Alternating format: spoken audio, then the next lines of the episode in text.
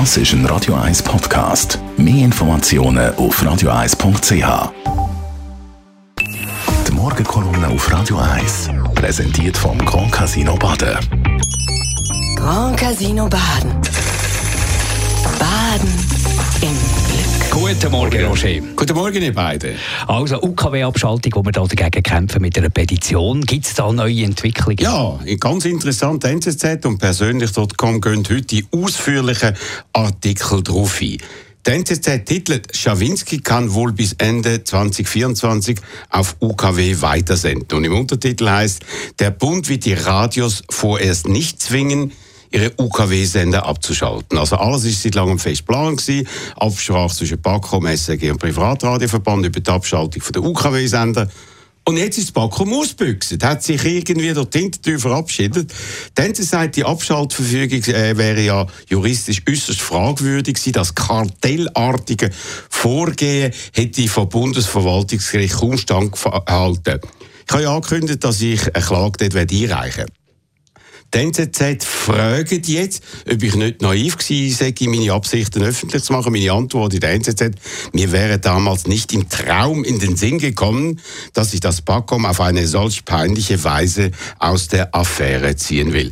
Jetzt ist ja so, alles anders. Neben Politikern aus allen Lagen haben sich auch die wichtigsten Konsumentenorganisationen und Publikationen gegen die vorzeitige Abschaltung ausgesprochen. So die Stiftung für Konsumentenschutz, wo die heutige UWEG-Chefin Simonetta Sommaruga ja ihre politische Karriere während Jahren lanciert hat. Dazu ein Konsumentenforum, auch die grösste Konsumentenzeitung, der K-Tipp. Und ganz wichtig, auch Doris Leuthard, wo ja die Abschaltung dazu mal beschlossen hat, ist heute der Meinung, das wäre ein großer Fehler, wie sie in einem Radio 1 Exklusivinterview erklärt hat. So stellt sich die Frage immer dringlicher ist Abschaltungskartell am Bröckeln, nachdem sich jetzt Backom verabschiedet hat, wo ja die DAB-Strategie mit 85 Millionen Franken jahrelang pusht worden ist. Was macht jetzt die SRG? Was die Privatsender? Und was passiert, wenn einzelne Sender eben nicht abschaltet? Das ist völlig unklar. Bei persönlich.com lautet das so.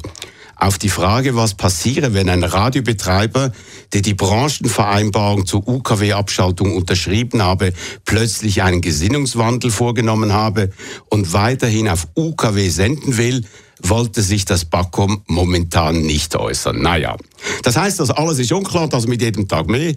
In der NZZ wird ich übrigens wieder so zitiert, es geht mir nicht um Radio 1, sondern um Millionen von Konsumenten in der Schweiz ja, für die kämpfen wir weiter politisch und zwar vor allem mit unserer Petition www.redetukw.ch. Kann sich das Bakom einfach so verhalten und sagen, wir machen nicht mehr, uns geht das nicht an? Du, das ist eine sehr gute Frage. Die habe ich übrigens an Maurice Leuenberger gestellt, dem langjährigen Medienminister, der ja bei der Einführung von DAB im Amt war. Seine Antwort, nein, das geht nicht.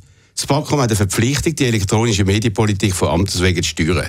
Das ganze Exklusivinterview mit Moritz Leuenberger strahlen wir morgen im Tagradio ab dem 10 Uhr aus. Dort zeigt er auch, was er generell über die UKW-Abschaltung denkt und was er für Probleme und Folgen sieht, wenn das Ganze jetzt durchgewirkt würde. Ja, Marc, unsere Aktion bringt immer wieder gewaltige Überraschungen. Es nimmt mich jetzt Wunder, ob irgendwann die anderen Radiobetriebe und die auch an die Folgen für ihre Kunden, die Radiohörer denken und ihre sture Haltung aufweichen oder aufgehen. Ich bin extrem gespannt, was in den nächsten Tagen und Wochen passieren wird.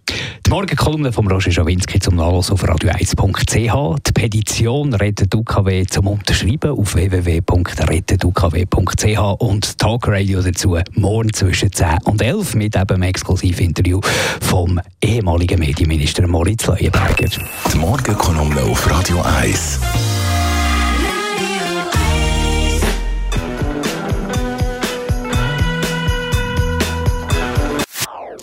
Das ist ein Radio 1 Podcast. Mehr Informationen auf radio1.ch.